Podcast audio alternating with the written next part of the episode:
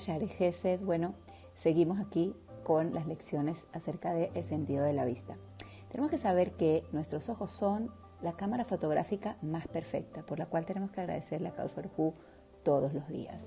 Dentro de ella está, al igual que en las cámaras, un regulador de luz, la cual nos ayuda y nos protege de que a nuestros ojos, a nuestra retina, no entre demasiada luz como para producir alguna lesión tipo una quemadura, pero entre suficiente luz para que podamos ver de forma clara. Nuestros jajamín, nuestros sabios explican que muchas veces las cosas pasan delante de nosotros y ni siquiera nos damos cuenta. No registramos todo lo que vemos. Muchas cosas es verdad que se guardan en nuestro inconsciente, pero muchas cosas directamente están anuladas, porque pasan por nuestra vista, pero como no prestamos atención y no nos concentramos, no las percibimos. Y esto es un mensaje muy importante. ¿Por qué? Porque cuántas veces dejamos pasar desapercibidas muchas bondades que nos da Dios cada día. Cuántas veces no dejamos desapercibidas muchas bondades que hace nuestro prójimo, bien sean nuestros padres, nuestros hermanos, nuestros hijos, nuestra pareja, eh, amigas, compañeros de trabajo, ¿sí? Personas que muchas veces además hacen las cosas con mucha discreción para que no nos demos cuenta. Sin embargo, es nuestra labor prestar atención, concentrarnos y darnos cuenta de eso y agradecer. También aquí rescatamos que es muy importante la luz, la luz que entra a nuestros ojos. Sin luz no vamos a poder ver, pero con excesiva luz nos, va a hacer, nos vamos a hacer daño, tanto a nivel físico como a nivel espiritual. No es casualidad que, si ustedes se fijan, los libros de Kodesh, una Gemara no tiene las hojas blancas por lo general. Las hojas las tiene de color amarillento, justamente para que esa luz no lesione los ojos. Y en un sentido más profundo, tenemos que saber que purificar nuestros ojos a nivel espiritual es, como ya dijimos, ver lo positivo.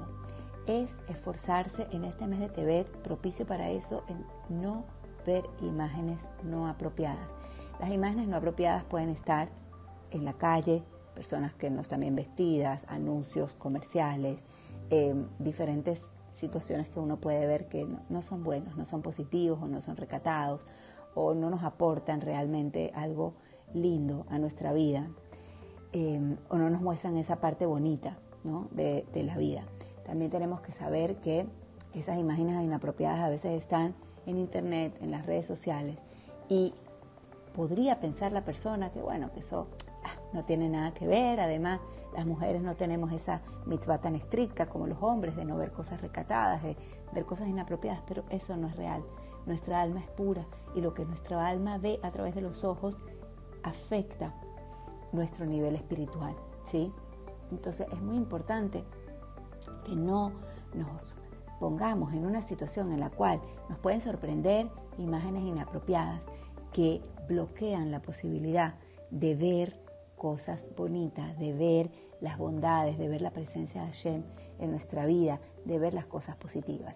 Entonces, para esta semana, los tips que te voy a dejar son cuidar nuestros ojos de la luz física que sea intensa, cuidar de los contrastes y a la vez cuidar nuestros ojos, ver lo positivo, tener un ojo bueno, que es el trabajo espiritual que tenemos que hacer en este mes de Tebet, ver a Hashem en todo, ver esas bendiciones, cómo el sustento viene de Hashem, la salud viene de Hashem y cómo la Torah es y Torah Or.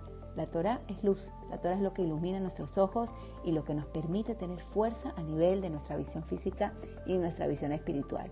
Y una cosita más es esforzarnos en el mal de ojo, el Ainara, que proviene generalmente por ver demasiado lo que tienen los demás y muchas veces eso provoca que envidiemos. Que tenemos mucho éxito y que de podamos purificar nuestros ojos.